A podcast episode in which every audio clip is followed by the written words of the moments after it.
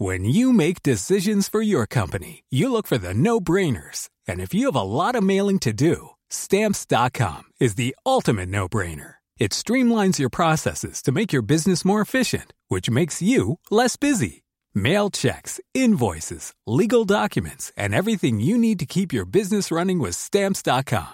Seamlessly connect with every major marketplace and shopping cart. Schedule package pickups and see your cheapest and fastest shipping options from different carriers. With rates up to 89% off USPS and UPS rates. And with the Stamps.com mobile app, you can take care of mailing and shipping wherever you are. Make the same no-brainer decision as over 1 million other businesses with Stamps.com. Sign up with Code PROGRAM for a four-week trial, plus free postage and a free digital scale. No long-term commitments or contracts. That's Stamps.com. Code PROGRAM. Mes chers camarades, bien le bonjour. On est tous pareils. En famille ou entre amis, il nous arrive de prendre des photos pour immortaliser l'instant présent avec tout le monde souriant.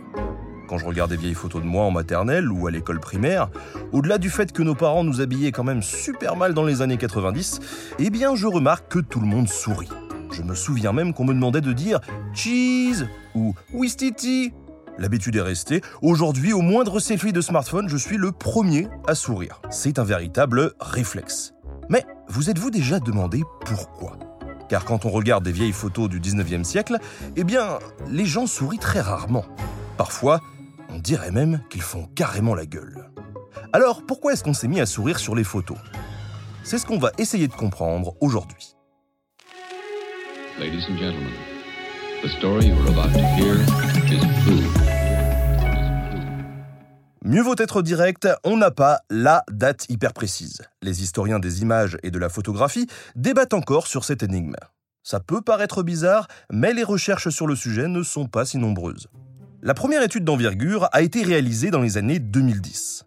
Cinq chercheurs américains, essentiellement de l'université Berkeley en Californie, ont entrepris de compter les élèves souriant dans les albums de lycée et d'université, les fameux yearbooks. Et ils n'ont pas fait les choses à moitié. Leur échantillon s'étend de 1900 à 2000. Un siècle complet de photographie, soit près d'un millier d'albums, 37 921 clichés, très exactement. Le corpus a été divisé en deux moitiés quasi égales. D'un côté, les hommes, et de l'autre, les femmes. Chaque photo a ensuite été numérisée puis recadrée une à une pour qu'un logiciel prenne le relais, non seulement en comptant les sourires, mais aussi en mesurant leur extension. Les résultats sont très parlants. En un siècle, le sourire s'est considérablement multiplié sur les albums photos des étudiants, avec une année pivot, 1930. Et peu importe l'époque, les femmes sourient environ 20% plus que les hommes. Tout cela doit évidemment être nuancé. Il s'agit d'une étude américaine à propos de photos d'étudiants américains. Mais tout de même, ça montre bien qu'à un moment, on s'est tous mis à sourire comme des dingues. Bon, c'est génial, maintenant on sait quand on s'est mis à sourire. Mais on ne sait toujours pas pourquoi. Et là, les historiens sont vachement embêtés, car les images montrent que la transformation a lieu, mais les textes, eux, restent muets. Le basculement se produit, mais à l'époque, personne n'en parle. Soit personne ne s'en rend compte, soit tout le monde s'en fout. L'image devient donc notre source principale, et à partir de là, il faut avancer des théories. Première hypothèse, la technique ne permettait pas de sourire avant. Ce n'est qu'en 1839 que le mot photographie commence à désigner un processus qui évolue assez vite. Les premiers appareils sont très délicats à manipuler. L'opérateur anticipe sa prise de façon millimétrée selon des paramètres bien établis d'espace et de luminosité, car il doit développer très rapidement ses clichés grâce à un procédé humide. Deux plaques de verre reliées par du collodion liquide constituent la base d'un véritable mini-laboratoire que le photographe se trimballe en plus de son appareil. Or, le sourire est quelque chose d'assez instantané, ce qui ne colle pas vraiment avec la photo d'atelier très préparée. Vous l'avez sans doute connu, hein, ce sourire euh, crispé, figé qui bloque le visage au bout de quelques secondes. Eh bien, imaginez qu'on vous demande de faire la même chose pendant longtemps. Très longtemps. Pourtant, même si elles sont rares, certaines photographies du 19e siècle présentent bien des personnes en train de sourire. Donc, c'était possible. D'ailleurs, le marché de la pornographie, qui se développe à la même époque, met en scène des sourires faussement naturels, comme pris sur le vif. Hypothèse numéro 2, puisque l'aspect technique ne suffit pas, l'absence de sourire serait due à l'hygiène dentaire. Quand on sourit, on montre ses dents. Et si on a les quenottes toutes pourries, eh bien, on évite. Il faudrait imaginer que les gens qui vivaient au 19e siècle, au début du 20e siècle, se lavaient moins les dents que nous. Problème, on n'en est pas du tout sûr. La mauvaise hygiène dentaire du 19e siècle n'est qu'une hypothèse. Crédible, mais pas totalement prouvable. D'ailleurs, il ne faut pas oublier un truc, la retouche photo était couramment employée dans les ateliers de l'époque. Un problème de dents pouvait être effacé sans aucune difficulté. Alors, troisième explication, l'énorme influence de la publicité et des médias. La multiplication des sourires dans les magazines publicitaires influencerait les photographes, professionnels comme amateurs. Ces pratiquants reproduiraient des sourires en fait par simple imitation des modèles dominants. Bref, le sourire est un motif, une façon de faire, qui se démocratise au point de devenir une norme sociale. Mais elle n'est pas naturelle. Avant, on ne souriait pas parce qu'on n'avait pas de raison de sourire, tout simplement. Ce qui est drôle, c'est que l'influence de la pub et des affiches de cinéma coïncide justement avec la date de référence du sourire photo, 1930. L'américaine Christina Kochemidova va jusqu'à pointer une marque en particulier, Kodak, et ses affiches à l'influence très prononcée. Mais l'implantation de la marque varie d'un continent à l'autre et l'Amérique est loin d'être la première concernée. On y croirait presque, mais le problème de cette théorie, c'est qu'elle n'est pas réellement vérifiable. Malgré les nombreux supports visuels, au mieux, il y a corrélation. Les gens sourient en même temps que la pub sourit.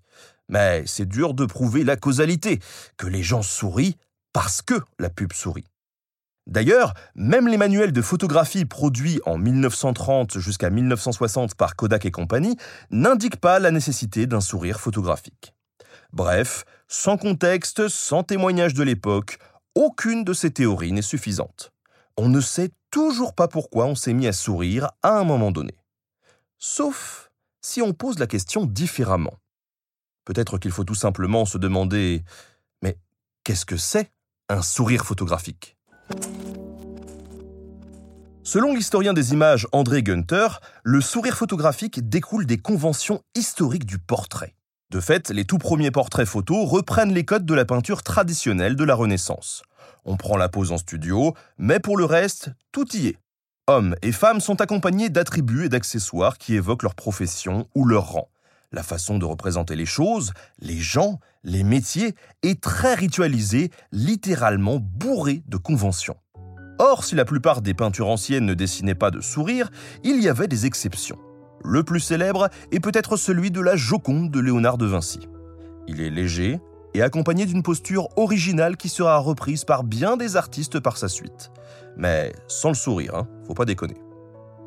Le XVIIe siècle hollandais comporte aussi quelques figures souriantes. Ces scènes de genre s'écartent des canons artistiques dominants de l'époque qui se concentrent sur l'histoire ou l'allégorie. Exceptionnellement, elles sont au contraire triviales, montrant des gens de tous les jours, comme des paysans, des cuisiniers, des marieuses, des buveurs et des joueurs, en train de sourire, de rire, de ricaner, voire carrément de rire aux éclats.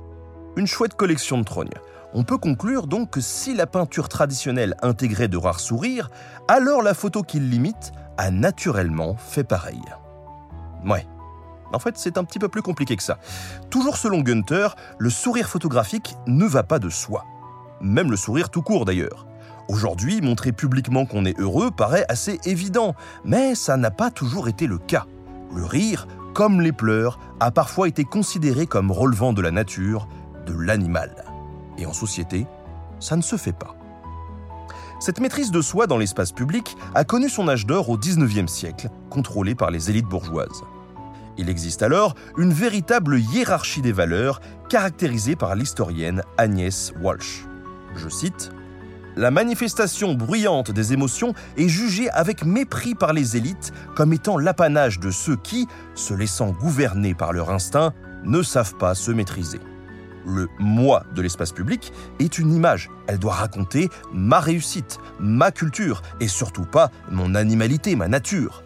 Le basculement de ces normes est assez dur à dater et a probablement été très progressif.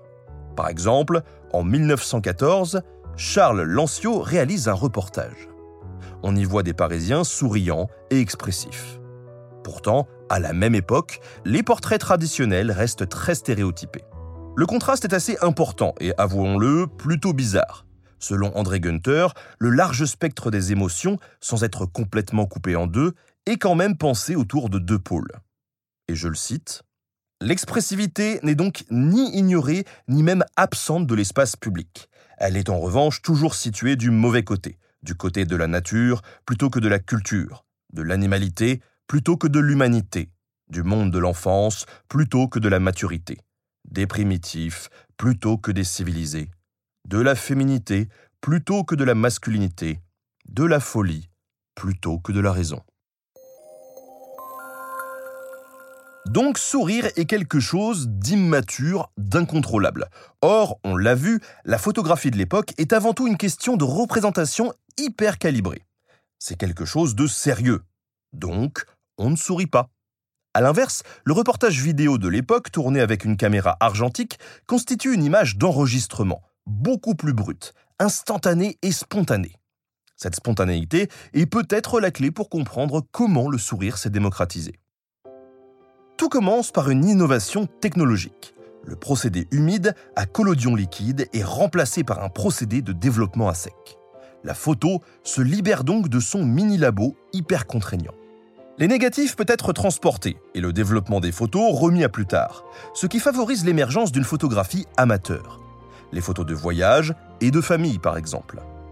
L'album familial devient un nouveau support de présentation de soi. Les photos privées privilégiant la spontanéité se multiplient alors. On y retrouve des interactions détendues, amicales, légères, conviviales. Se déroulant dans l'espace privé, la maîtrise de soi n'a pas lieu d'être. C'est une représentation alternative qui s'éloigne des standards rigides de la photo professionnelle. En fin de compte, les nouvelles aspirations remplacent peu à peu la norme du passé. Et bientôt, il y a tellement de photos de ce type que la vapeur s'inverse. Ce sont les pros qui, à leur tour, vont imiter la photographie amateur. En effet, ils découvrent cette pratique chez leurs amis et connaissances, ce qui développe une véritable esthétique de l'expressivité, au point que le sourire devient cette fois systématique et le photographe leur donne Say cheese Tu dois sourire, c'est comme ça. Mais encore une fois, on ne sait pas exactement à quel moment la bascule a eu lieu. L'esthétique de l'expressivité se développe dans la caricature, la presse, le cinéma, qui vont à leur tour se répandre dans tout l'espace public. Dès 1933 sort un drôle d'article anonyme intitulé Ne souriez pas, s'il vous plaît. Je cite nos portraits photographiques donnent une impression d'incohérence, de hâte, et cet éternel sourire, cette exposition de dents à laquelle le film nous a habitués, sont en flagrante contradiction avec les visages des vieilles peintures de l'ancien temps. Apparemment, le changement vient d'avoir lieu et il y en a déjà qui râlent. Aujourd'hui, le sourire photo est une évidence, et vous savez un petit peu mieux pourquoi. Certes, quelques informations nous manquent, mais c'est aussi ça l'histoire, un éternel texte à trous. On n'a que quelques éléments ici des images pour comprendre le passé. Mais ne désespérons pas, sachons profiter du présent. Prenez mille photos qui vous immortaliseront. Ça servira toujours aux historiens du futur. Et n'oubliez pas de sourire, autant privilégier sa bonne nature. Merci à Arthur Deforge de Parny d'avoir travaillé avec moi sur cet épisode. Merci à vous de l'avoir suivi et s'il vous a plu, vous savez quoi faire. Laissez-nous une petite note et un bon commentaire si vous le pouvez. Merci à Studio Pluriel pour la technique. À très bientôt pour de nouvelles découvertes.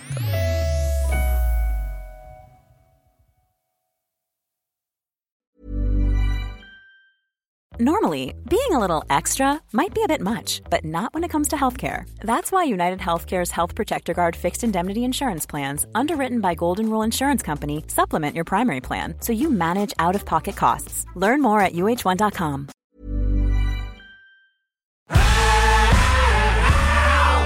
Si vous avez aimé ce podcast, vous aimerez aussi mon autre podcast, Callisto, dans lequel je vous raconte des mythes et des légendes. En attendant que vous nous suiviez sur Castbox, Apple Podcast, Podcast Addict ou toute autre plateforme qui propose cette fonction, n'hésitez pas à vous abonner. Vous pouvez même nous laisser une note et, soyons fous, un petit commentaire, je le lirai avec plaisir.